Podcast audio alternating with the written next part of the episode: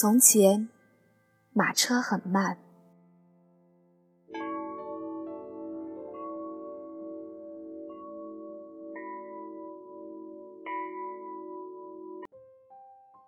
书信很远，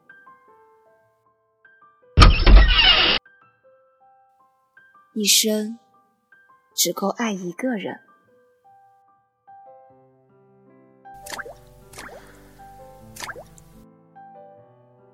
今天，也让我们慢下来，聆听风的声音。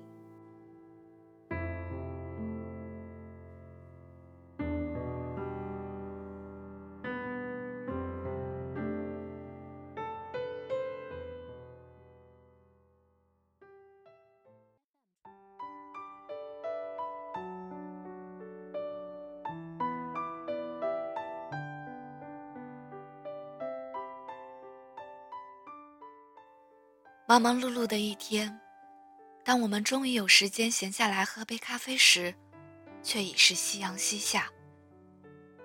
那个晴朗明媚的一天，去哪儿了？我是南锣鼓巷的一只猫，欢迎来到我的电台。风吹过的你的心，我在这里等你。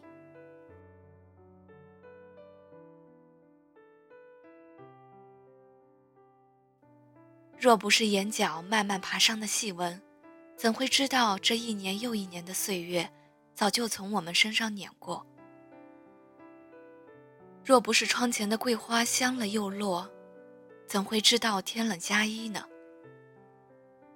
我们总是在无意间发现，自己变了。看着镜子，才发觉脸上的稚气早已褪去，留下了一个伤痕累累的我。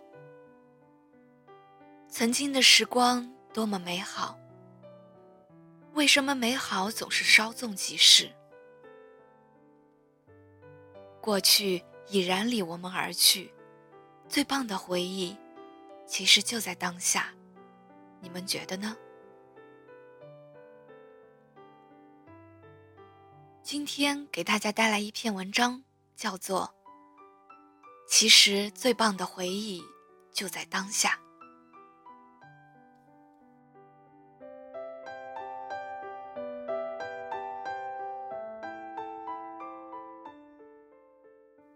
凡是小说《偷影子的人》里面的一位保安，他对主人公说过这么一句话：“其实最棒的回忆就在当下，在眼前，而且这会是人生最美好的时光。”我们总是在问：时间都去哪儿了？为什么一天忙忙叨叨，什么也没完成，一天就过去了？年初许的愿望，到年末也没完成，一年的时间都去了哪里？时间，它是个小偷吗？为什么总是在我们忙忙碌碌中溜走，不给我们丝毫展露手脚的机会？然后我们就开始回忆，回忆当初自己多少个日日夜夜耗在一个策划案上。那样的日子真是充实啊！但是，难道你忘了吗？彼时的你也是同样用现在的心境去抱怨日子怎么过得一点滋味都没有？为什么我必须每天没日没夜的工作，小伙伴们却可以美美的吃喝玩乐？时光总是在我们念叨难挨的日子中偷偷溜走。我们以为生活总会这样一直百无聊赖的重复循环下去，期盼着看见未来的光明。我们似乎很不愿意活在当下，不停的在缅怀过去，或是憧憬未来。其实最棒的回忆就在当下。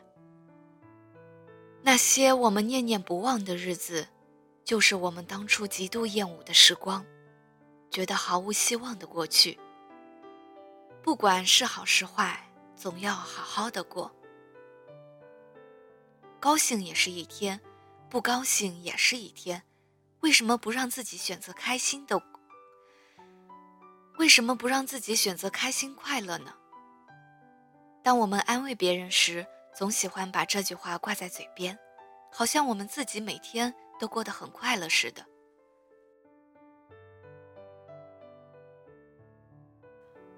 Sam 从上海出差回来，拍了一些上海的照片给我。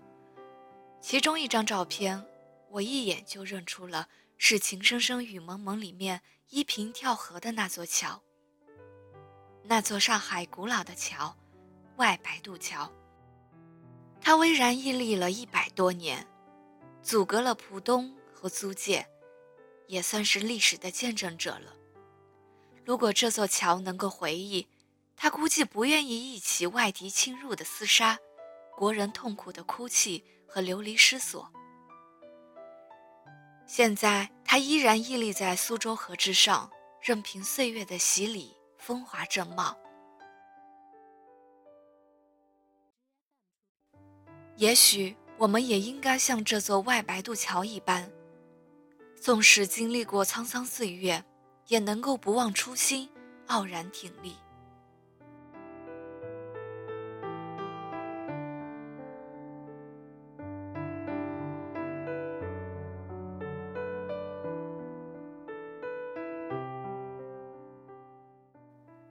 每个人都要经历成长。蜕变的过程总是伴随着痛苦。当我们拿着大学录取通知书的时候，是否想过未来的几年会是影响我们一辈子的几年呢？有人常说，经常缅怀过去的人，是因为现在过得不好。但人们往往喜欢将自己的过去当做一种宝贵的财富，所以会经常拿出来炫耀。就连三岁小孩都会说：“当我小的时候。”所以，不管过去是不是真的美好，只要我们回忆起来，都会捡好的去说服自己。无论是好是坏，总要用心过好每一天，才是最对的选择。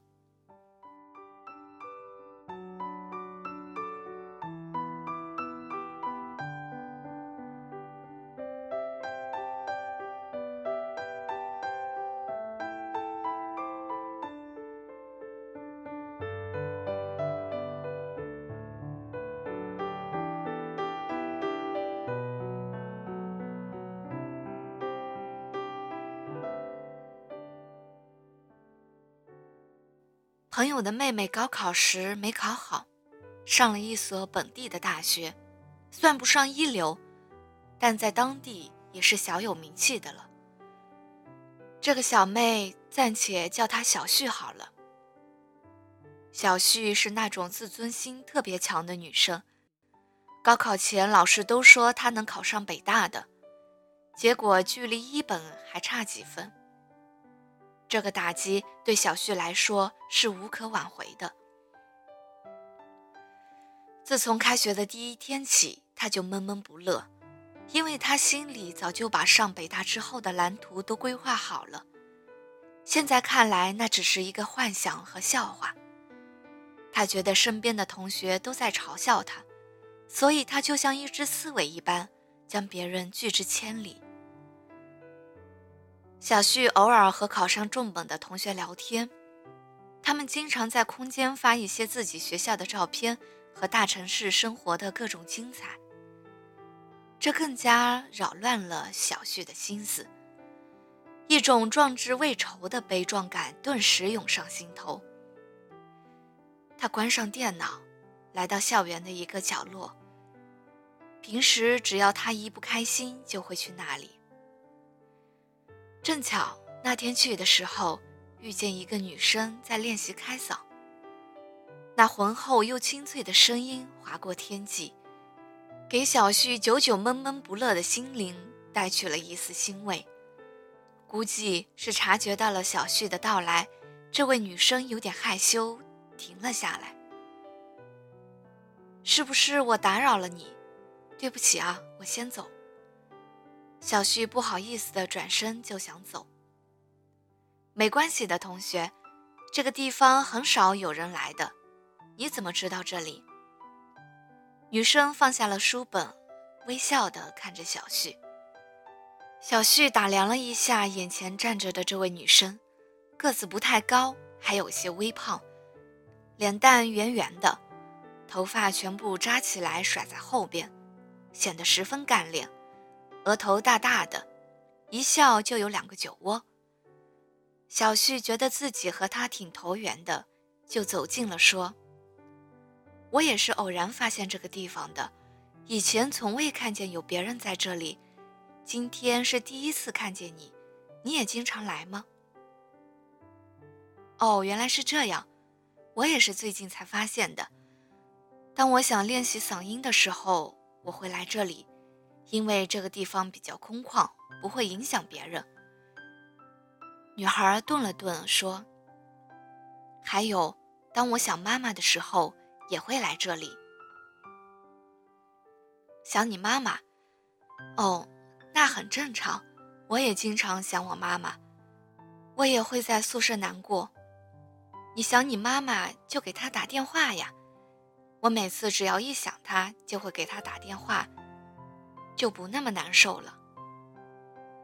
但是我妈妈去世了，女孩有点伤心难过。小旭发现自己说的话有点多，连忙道歉：“对不起。”我不是故意提起你的伤心往事的，没关系，我已经习惯了。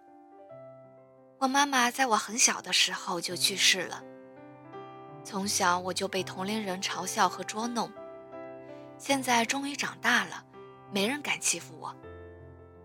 小旭看见女孩脸上发自内心的灿烂的笑容，他很不解，为什么那段不愉快的回忆。没有让他痛苦不堪呢。女孩似乎明白小旭心里的疑惑，说：“在我很小的时候，我们家境并不是很好，爸爸的工资能够维持家里的基本开销和我上学的费用，所以我不能像其他孩子一样成天向父母要这要那。但是我妈妈是个十分善良的人。”她不允许我和那些嘲笑我们的人吵架。她告诉我说：“如果你和别人吵架，那样当你回忆起来的时候，就只能是痛苦了。与其那样，不如开开心心的过每一天。”虽然我们家并不富裕，但是妈妈总是用她那双灵巧的双手给我缝了很多独一无二的小娃娃。每天晚上。她都会讲故事给我听。我也不知道妈妈怎么会知道那么多的故事。虽然不富裕，但是爸爸妈妈每天都和和睦睦的，我们一家人都很开心。只是后来妈妈患了重病，就离开了我们。我对妈妈所有的回忆就戛然而止，也就保留在了那个夏天。妈妈喜欢安静，所以我通常会找个安静无人的地方和她说话。说完这些，女孩眼眶红红的。小旭递上了一张纸巾。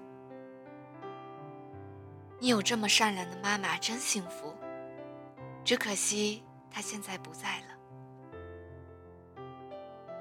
但是妈妈和我说过的每一句话，我都记得。她告诉我。要好好的过每一天，不要让自己回忆起来的时候后悔。她说：“当下才是最幸福的时刻。”起先我不信，但是慢慢的，我觉得妈妈说的话越来越有道理。我们总会抱怨自己所处的环境不如别人，抱怨没有别人穿得好，没有别人吃得好，但是这些都是身外之物。要获得内心的富足，才会幸福。小旭听完之后恍然大悟，这不就是在说他吗？他总是在抱怨自己的学校没有别人的大，自己的老师没有别人的老师知识渊博，自己的前途没有别人那么阳光。这些抱怨在这个女孩看来什么都算不上。后来，小旭和这个女生成为了好朋友，他们经常约好一起去只属于他们的秘密基地。女孩见小旭总是愁眉苦脸的，做什么事情也打不起精神来，就问怎么了。小旭向他讲述了自己内心的焦躁和失落，觉得自己本应上更好的大学，而现在只能在这所名不见经传的二流大学待着。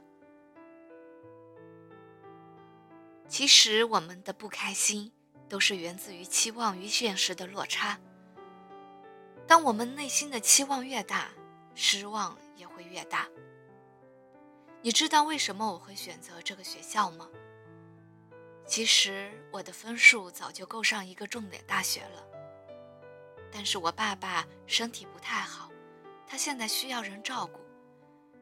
从小都是他照顾我，现在轮到我照顾他了，所以我不能离家太远。现在我就觉得挺好。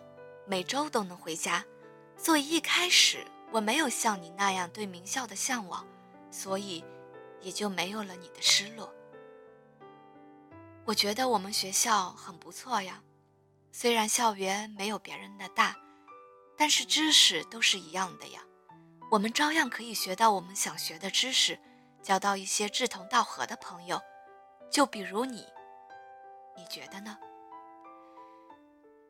女孩的一番话点醒了小旭，站在他面前，这个从小就失去母亲的女孩，竟然如此坚强和乐观，并没有因为别人的嘲笑而丧失了对生活的希望，而是以更加饱满的热情投入到生活中。打那以后，小旭重拾了信心，在学业上刻苦钻研，对生活充满激情。因为有人告诉他，当下才是最好的，不要让自己后悔。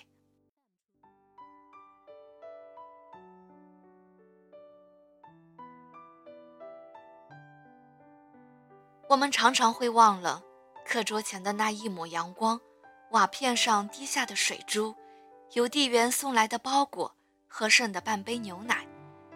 此情此景，才是我们最应该珍惜的。纵使那是一天中的最后一抹残阳，纵使那是暴雨过后扰人的雨水，也总是美的恰到好处。在烈日炎炎的夏日，忘记焦躁的心情，让一个冰淇淋唤起你儿时的甜蜜。在迟迟找不到成功的大门时，停止抱怨周遭的不幸，让一个感动激励的你再次出征吧。不管回忆是好是坏，总有个不确定的未来在等着我们。想想这个事情，不就令人兴奋不已吗？